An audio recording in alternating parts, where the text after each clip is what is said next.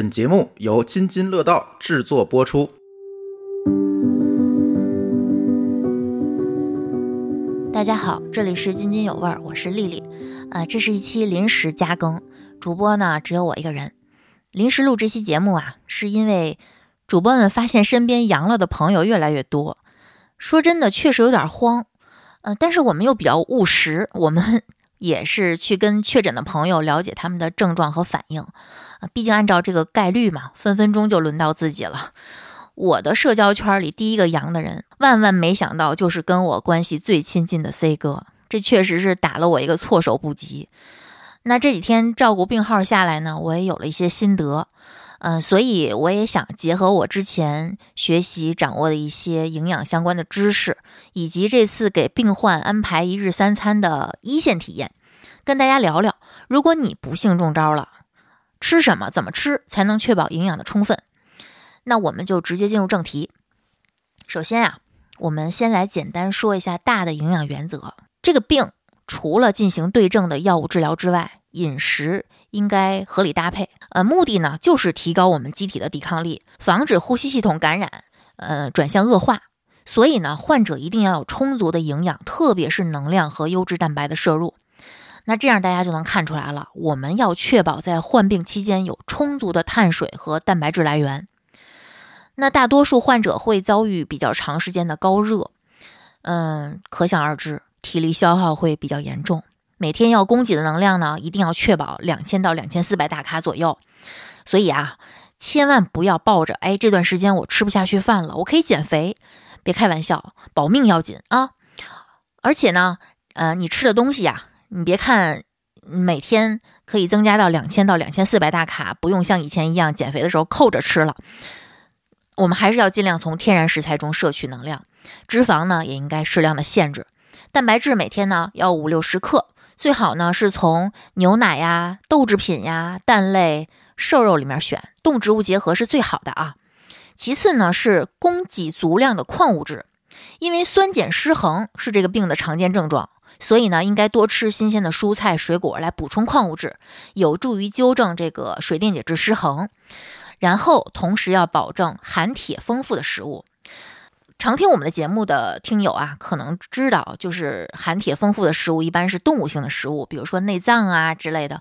那这个时期让大家去吃动物内脏，显然不现实。因为什么呢？内脏想要做清淡，它也不是说学会就能学会的。那你点外卖呢，就容易点到特别油啊、味儿特别重的内脏菜。所以呢，建议大家每天吃至少一到两个全蛋，就是确保能吃到蛋黄。然后或者买点盒装的猪血呀、鸭血呀，这些动物血也是可以的。第二个原则啊，就是食物选择方面的原则。嗯，首先第一点，发热期吃清淡的半流质饮食是最好的，要少食多餐，因为我们在这个期间可能会遭遇缺氧。呕吐、腹泻，甚至有的人严重的时候会有肠麻痹，嗯，还有消化系统出血。所以在食物选择上啊，一定要避开那些坚硬的、呃，富含高膳食纤维的以及有强刺激性的食物。就最好不吃那些明显会刺激到溃疡面的食物，避免加重疼痛感。而且有一些刺激的食物还会加重你咳嗽和气喘的症状。那第二呢，就是我们一定要重视蛋白质的补充。因为在生病期间呀，蛋白质消耗是会增多的，蛋白质不足就会影响受损黏膜的修复，体内的抗体和免疫细胞的形成，还有机体的新陈代谢活动都会受影响。那这对呼吸系统的这个恢复影响是很大的。那我们还同时要注意补充维生素 A 和维生素 C，它能增强黏膜上皮细胞的防御能力，确保黏膜上皮细胞防御能力不大幅的降低。哎，说到这儿。可能我们很多人面临的一个灵魂拷问是什么？发物能不能吃？那我们就用鸡蛋来举例子啊。我听很多人说，嗯，医生说了，发烧不能吃鸡蛋，就感觉这种观点在很多国人观念里面就生根发芽了。嗯，我查了查，这些人给出的理由往往是，呃，鸡蛋中蛋白质含量比较高，发烧的时候吃呢，容易增加身体的基础代谢率。啊，不但不能使体温降低，反而会增加身体的热量，不利于病情的恢复。遗憾的是，我查了查，呃，文献检索中没有查到相关中文医学文献有这个结果，所以那发烧到底能不能吃鸡蛋？那或者干脆扩大一些，到底能不能吃有些人口中的发物呢？我们先来看看发烧这个概念，这也是新冠阳性之后最明显，甚至可以说贯穿始终的一种身体反应。发烧的医学术语是发热，是由于制热源的作用使体温调定点上移引起的调节性体温升高。它本身不是一种疾病，它是一种生理机制。那常见的发热激活物有，比如说来自体外的外置热源，像细菌呀、病毒啊、真菌呀、螺旋体、疟原虫这些东西。那还有来自咱们体内的抗原抗体复合物、类固醇这些东西。那一般情况呢，我们所说的发烧，绝大多数是细菌或者病毒感染导致的。发烧的时候，因为体温升高，导致体内的消化酶的活性受到了抑制，所以呢，消化功能就下降了。呃，特别是高烧的情况下，那有一些消化道感染，比如说轮状病毒啊、科萨奇病毒啊，这些得了这些病的人啊，消化功能下降的会更厉害。好，我们了解了发烧是怎么回事之后，我们再来看鸡蛋。按照刚才的那个民间理论啊，鸡蛋中蛋白质能产生多少额外热量呢？咱们了解一下啊。如果我们吃一百克鸡蛋，这一百克鸡蛋的蛋白质是十三点一克，这个大家不用记。去薄荷 A P P 上查一下就可以了。这十三点一克的蛋白质在体内转化为十三点一乘以四千卡，也就是五十二点四千卡的热量。那消化吸收这些热量呢，需要额外增加热量，也就是所谓的食物热效应，就再乘以百分之四十，也就是二十点九六千卡。二十一大卡呀，同学们，敲黑板！这种额外增加的热量对我们成年人的体温能有什么影响？事实上啊，鸡蛋里面的蛋白质在人体的利用率非常高，它的生物价是九十四，猪肉仅仅是七十四。也就是说，相对于其他禽肉、畜肉，鸡蛋是更容易被人体利用的。这也是我们之前总是说鸡蛋是最物美价廉的优质蛋白来源的原因之一。如果不用宽油炒、宽油煎、宽油炸这些方法烹饪的话，每天一两个鸡蛋是不会给发烧的病人的消化系统带来多大负担的。你想想，当你嗓子疼的要命的时候，吃一碗炖的嫩嫩的鸡蛋羹，它不香吗？而且鸡蛋中还富含各种 B 族维生素、维生素 A、维生素 D、维生素 E，多好的东西呀！而且发烧的时候啊，人体的新陈代谢加快，身体中蛋白质分解也会加速。多喝水、多排尿、多排汗，这些帮助康复的措施，同时也会让 B 族维生素和维生素 C 的排出量大大增加。因为它们是水溶性的嘛，就随尿液排出了嘛，随尿液随汗液，对吧？那服用各种药物之后的药物代谢需要消耗 B 族维生素，所以说，发烧的时候补充鸡蛋，鸡蛋中这些营养成分对咱们是非常有帮助的。所以啊，除非你的身体情况特殊，比如说你有过敏性紫癜呀，呃，肾脏有问题呀，或者说有过敏呀等等一些有明确的医嘱说你不能吃鸡蛋的。其他人，咱们正常吃鸡蛋，适量的摄入牛奶、禽肉、畜肉、鱼虾，一点问题没有。不但没有，还大大有益。千万不要被发物这个概念耽误了病程恢复。然后下面一点啊，在生病期间，我们还面临的一个问题就是腹泻。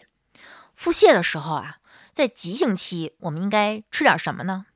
药，不是去吃所谓调理用的益生菌。它不救急，它既然不救急，它就不是我们的优选方案。而且益生菌产品种类目前太丰富了，菌株的选择多，而且证据又不一致，产品的质量又良莠不齐，所以还是建议咱们没生病的时候打好底子，通过合理的膳食塑造咱们相对健康的肠道环境。如果你想进一步考虑益生菌产品，咱病好之后再说啊，不要在生病的时候盲目购买。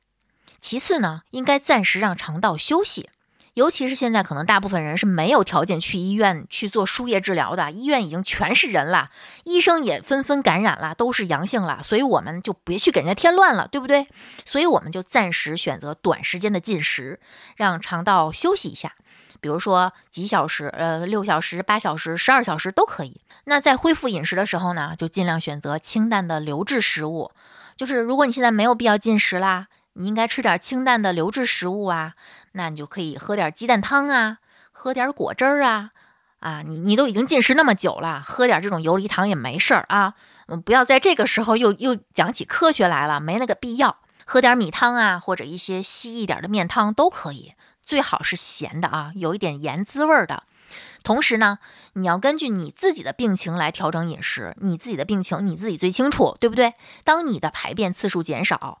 症状缓解之后，就最好把食物逐渐调整成低脂、细软、容易消化的半流质食物，比如说米粥可以稍微稠一点啦，藕粉呐、烂面条啊这些都可以。那也最好保证是咸味儿的，咸味儿是说它里面放盐，不是说吃起来是齁咸的啊！大家不要这个想歪了。同时呢，往这里面搭配一些做的比较软烂的鸡蛋呀，或者这个清淡的。呃，脂肪含量比较低的、纤维比较短一点的肉，比如说鸡肉丁啊、虾仁儿丁啊什么的，加上一些切碎的蔬菜。腹泻基本停止之后呢，咱还是要坚持少食多餐的原则，方便以利于消化。因为这个时候你的身体已经没有太多力气去一趟一趟的跑厕所了，或者说去非常费劲的去排便，所以这个时候咱尽量吃一些容易消化的食物，这是最优选。那适当的限制。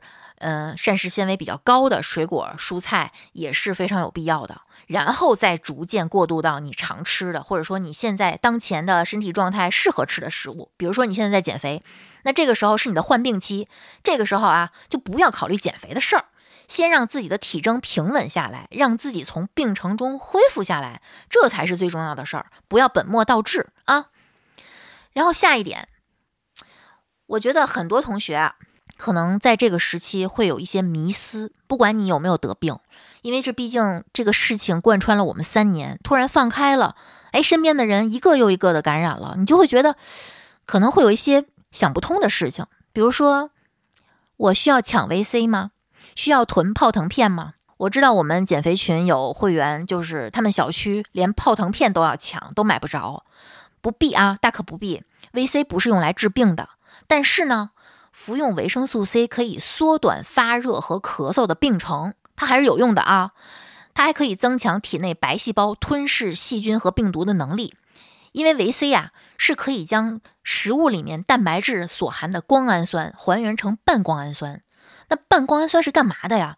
它是人体免疫大军的这个重要成员，也就是抗体合成的必需物质。所以维 C 它是有间接促进抗体合成、增强免疫的作用的。吃的时候还是那句话，看说明书，别瞎吃啊。下一点迷思：多喝热水到底是敷衍还是真的有用？直男一句多喝热水，气坏了多少人？但是这一次啊，多喝热水真的有用。嗯，除了喝水，大家也切记，因为多喝水多排泄，加上难受的时候咱也不怎么吃东西，身体呢就会流失一部分电解质。那你可以喝一点电解质水或者富含电解质的饮料，呃，补液盐或者自己调糖盐水也可以。同时呢，呃，因为咱们排泄多了，出汗也多，水溶性维生素也会流失，呃，所以可以适当的少量多次吃一些适口性比较好的蔬菜水果或者膳食补充剂。遵医嘱，看说明书。同时呢，当你没事儿的时候，别直接囤了那些什么宝矿力、加德乐，先给狂炫了啊！那是生病的时候，那个那是生病的时候喝的。我就知道有些人还没病呢，囤了一堆，炫了一半了。你可能还没病呢，你就先胖了。下一个迷思：万一我的嗅觉和味觉失灵了怎么办？这个。大家感兴趣的话，可以查阅一下世界卫生组织，呃，更新发表的新冠肺炎康复指导手册。这个我们可以在这个节目详情里面挂一个链接。呃，这个手册呀，是由康复专业人员通过咨询康复后的新冠患者编写的。呃，目的呢是为新冠肺炎感染恢复后的成年人提供帮助和建议。这里面就提到了啊，如果你的嗅觉和味觉下降，建议你这样做：第一，每天刷牙两次。确保口腔卫生，这个我觉得大家都还是挺能、挺容易做到的啊。第二呢，进行嗅觉训练，比如说每天闻一闻柠檬啊、玫瑰呀、丁香啊这些，就是有一些刺激性的味道又你要比较喜欢的，一天两次，每次二十秒，别去公共厕所闻啊。第三呢，试着在食物里面添加一些你喜欢的香草和香料，比如说你吃了不会感觉难受的，呃，辣椒，嗯，柠檬汁儿，新鲜的香草。但是呢，呃，建议大家谨慎使用，嗯，因为有可能它会导致你的溃疡面很痛苦，或者说会加重胃反流。那还有一个就是吞咽问题，因为很多人反馈的是，嗯，我喝水像在吞刀片儿。我咳嗽的时候也像在吞吞刀片儿，那可能就是你帮助吞咽的肌肉变弱了。如果出现这些问题呀，你试试以下这些技巧。第一呢，吃喝的时候保持身体坐直，一定不要躺着吃、躺着喝。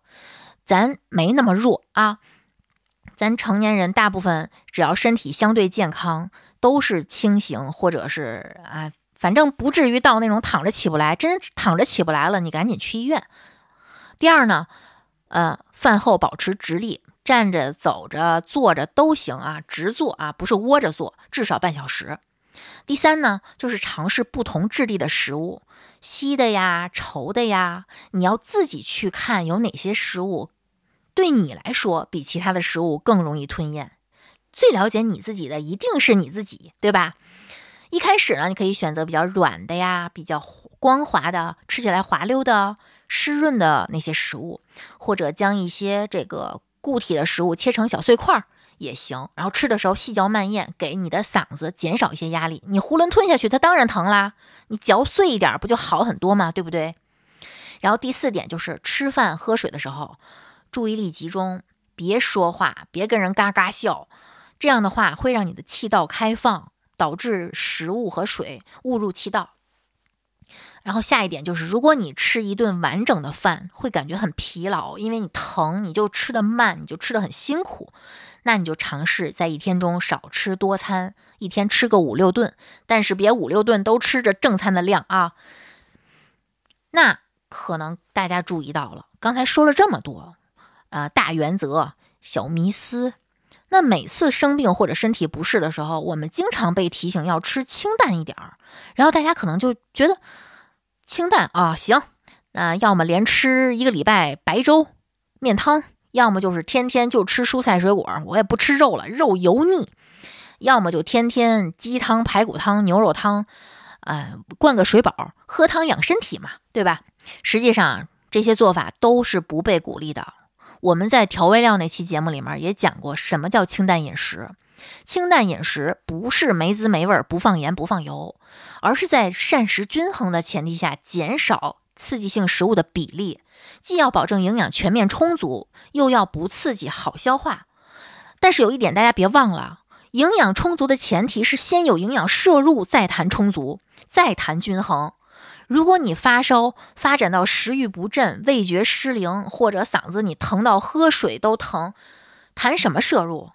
摄入都谈不了，你谈什么充足？所以，我们首先要做的，让自己想办法能吃下东西呀。你有粮食，你才能好干活呀。那有的人说：“哎呀，我平时很注意这个膳食均衡和食物搭配，我不想打破我的规律。”宝贝儿，听我一句啊，患病期治病优先。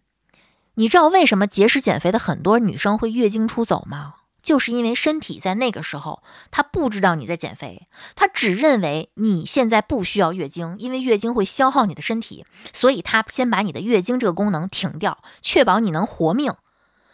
此刻当下，我们正在讨论的事情也一样。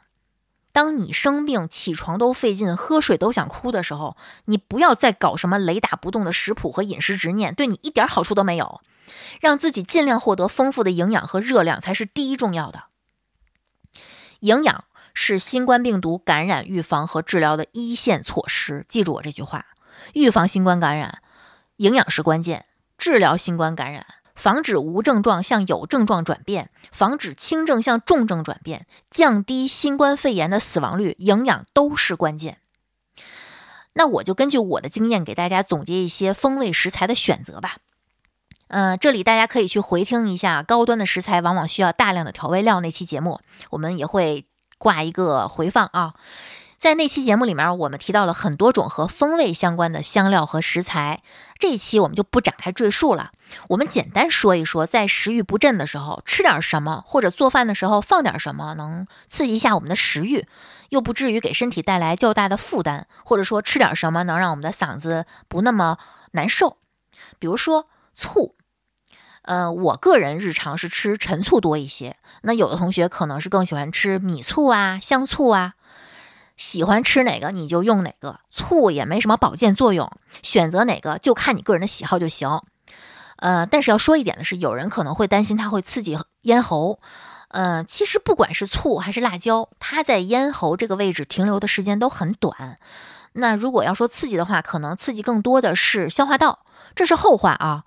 那如果你很担心的话呢，你可以选择嗯不吃醋。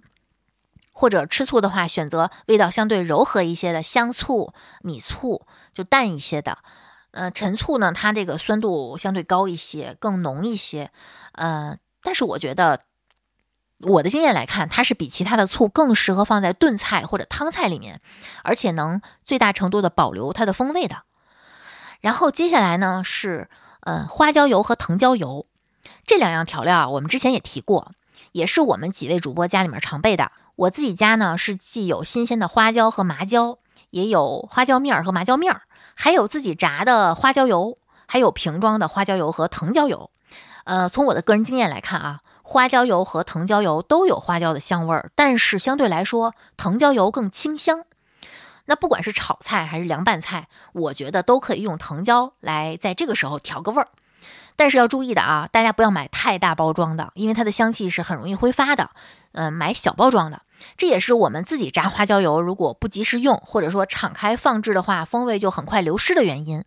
那我自己家用的牌子呢是金龙鱼和腰麻子，嗯，供大家参考啊。如果大家有更好的牌子，或者说你觉得哪个味道更好，呃，更好吃，或者我说的，或者我说的这个牌子你不喜欢，你可以在评论区我们交流一下。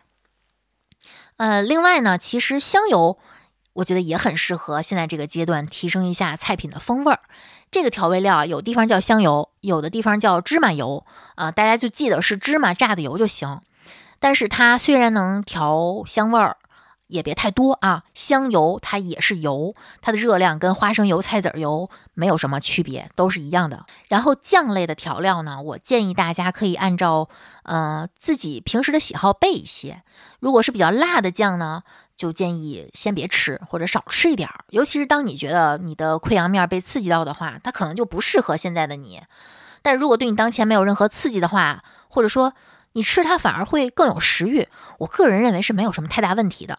因为我我跟 C 哥这两天嗓子都疼，嗯，他是吃辣的会有反应，我是没有什么太大反应的，所以就是因人而异。然后腐乳啊、虾酱、咸鸭蛋这种高盐的食品，我们其实日常是不建议大家多吃、天天吃的。但是呢，在生病期间，如果你偶尔吃一点这种有强烈风味的、盐度又足够的调料，我个人认为不至于对身体有多大的伤害。尤其是咱这个，如果咱身体底子够好，这个病程也没几天，对不对？就前提是你别因为生个病，你就养成了顿顿吃腐乳、虾酱、咸鸭蛋这个习惯就行。嗯，再有啊，我觉得大概率咱们更爱在冬天吃的菜是一些汤汤水水的菜。那如果你不幸中招了，可能你会想吃一些呃汤菜，炖的软烂的菜。那这个汤底，我觉得大家可以适量的使用生鲜平台上或者这个购物软件上卖的高汤的汤底。我觉得我们平时是不建议大家经常用这些，因为它毕竟它那个配料表都不太短啊，脂肪含量和钠含量也都不太低。但是呢，在生病的时候，我们优先要保证的是营养素的摄入充足。那这个时候高汤的汤底对大家的食欲刺激其实是有一个帮助的。如果你家里没有自制的高汤啊，当然现在自制高汤也太不现实了，买现成的买一些没事儿。比如说，叮咚买菜或者美团买菜，它可能有那种袋儿装的现成的鸡高汤、牛高汤，我就买过一袋儿，四块九，正好可以炖一个素菜，我觉得很好吃。它的配料表也相对来说还挺干净的。或者你没有这个条件，你所在的地方没有这东西，你买点浓汤宝，浓汤宝也有清汤的，有浓汤的。这几个都比较合适。用的时候呢，大概用个五分之一盒，因为你吃它不是为了摄取营养，你是为了提味儿，提一下味儿其实就就够了。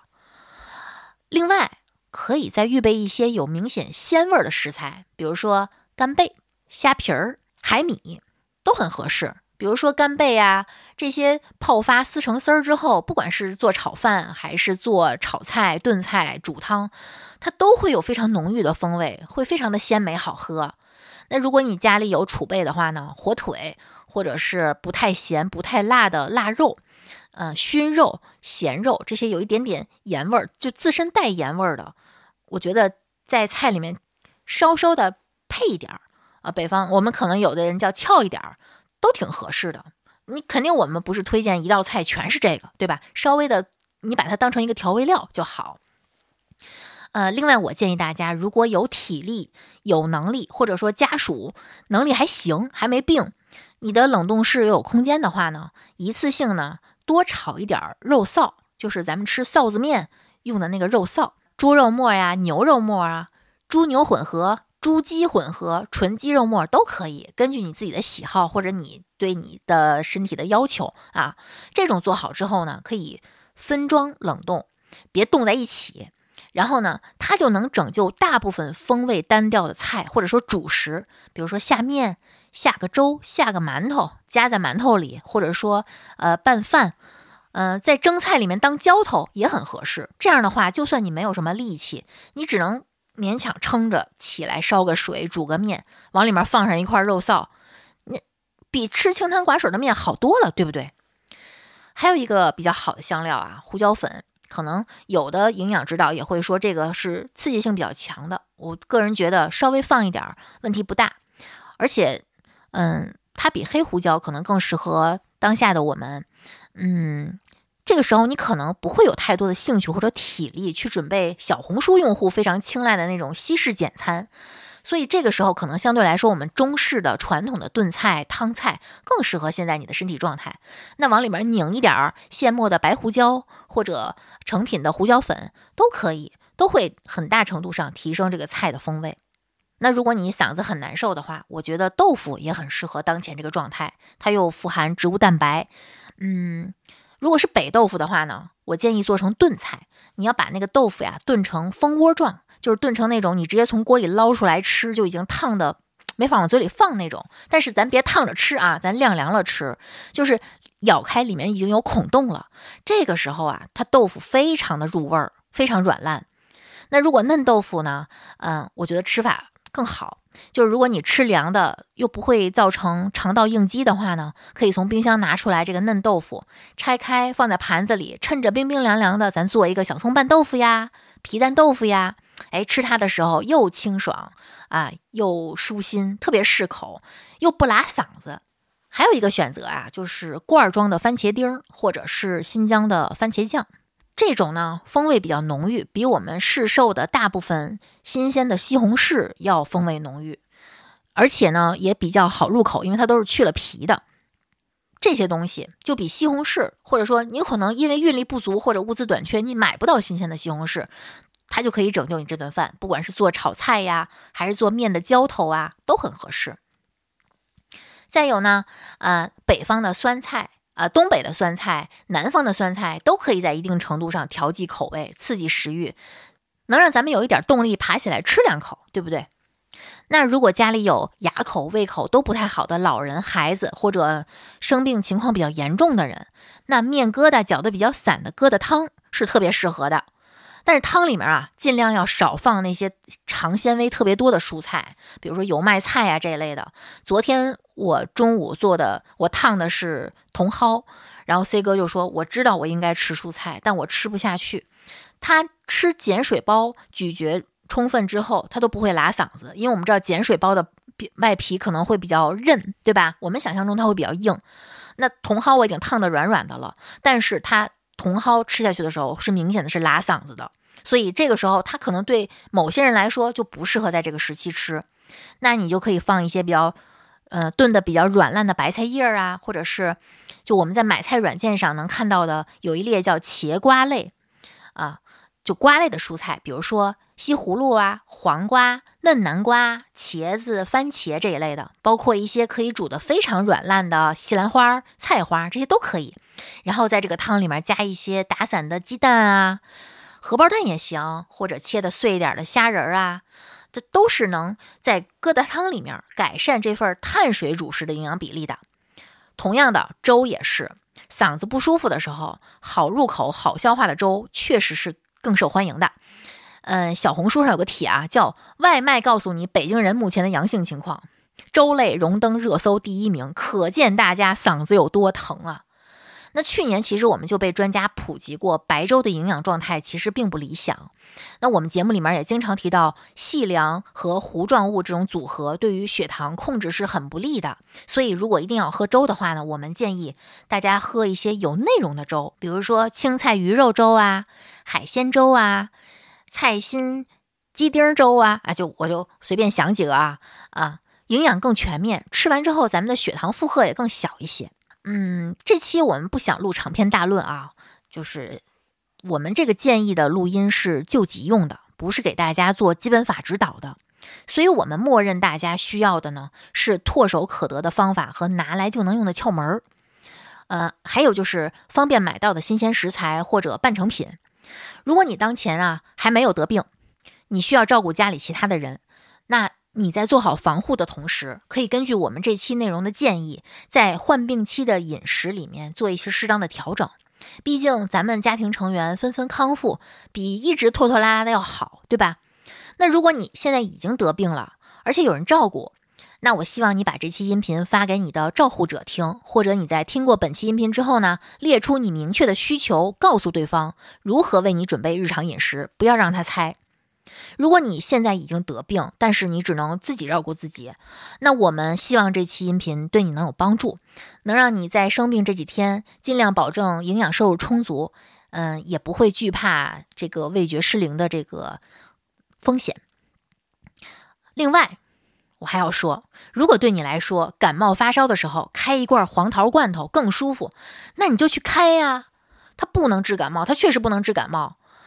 很多东西都不能治病，可是它们能给你一点甜，一点小小的刺激，一点通透，呃，让你面对病痛的时候，尤其是独自面对病痛的时候，你不会恐惧，还能有些许的慰藉。我觉得能有这样的食物存在是件很幸福的事儿。嗯，那就祝大家如果没阳，就一直挺住了，别阳；如果阳了，也能不那么难受，尽快好起来。啊。最后说两句跟饮食不完全相关的叮嘱。第一，患病期间增加日常活动，活动不要瘫在床上，是活动哦，但是不要剧烈运动，不要剧烈运动，不要剧烈运动。说三遍，剧烈运动会降低及时的免疫力，对于你的康复是得不偿失的。你真的不差生病这几天。第二，减肥啊，前提是你需要减肥。病愈之后。该减肥的一定要减肥，你不要相信某些匪夷所思的截图，说什么一百二十斤以下容易中招，啊，体重大一点的人不容易中招。想想你也知道，应该是胡说八道的啊。这个新冠的易感性和严重程度，绝对是和肥胖人群的身体指标密切相关的。这个健康的第一责任人，咱们仔细想想啊，照顾好自己从来都是自己的事儿，哪怕身边最亲密的人，你也不能完全的依赖。所以，只要我们自己做好被感染的心理准备、食物准备、药物准备，以及头脑里的知识储备，那新冠病毒一点都不可怕。那这期临时加更就先跟大家说到这儿。我作为一个和两道杠的 C 哥共处一室，完全暴露第四天还阴着的人，要照顾病人去了。祝大家都能平安的度过这段慌乱迷茫的时期，加油！那本期节目就聊到这儿，我们下期节目再见，拜拜。感谢您收听本期节目。本期播客节目由津津乐道制作播出。你也可以在我们的官网 d a o 点 f m 找到我们的更多内容作品。如果您喜欢我们的节目，欢迎在微信、微博、朋友圈等社交媒体转发分享。您的分享对我们而言十分重要。如果您希望与我们互动，可以关注我们的微信公众号“津津乐道播客”，天津的津，欢乐的乐，道路的道。在关注后按提示操作即可加入我们的听友社群。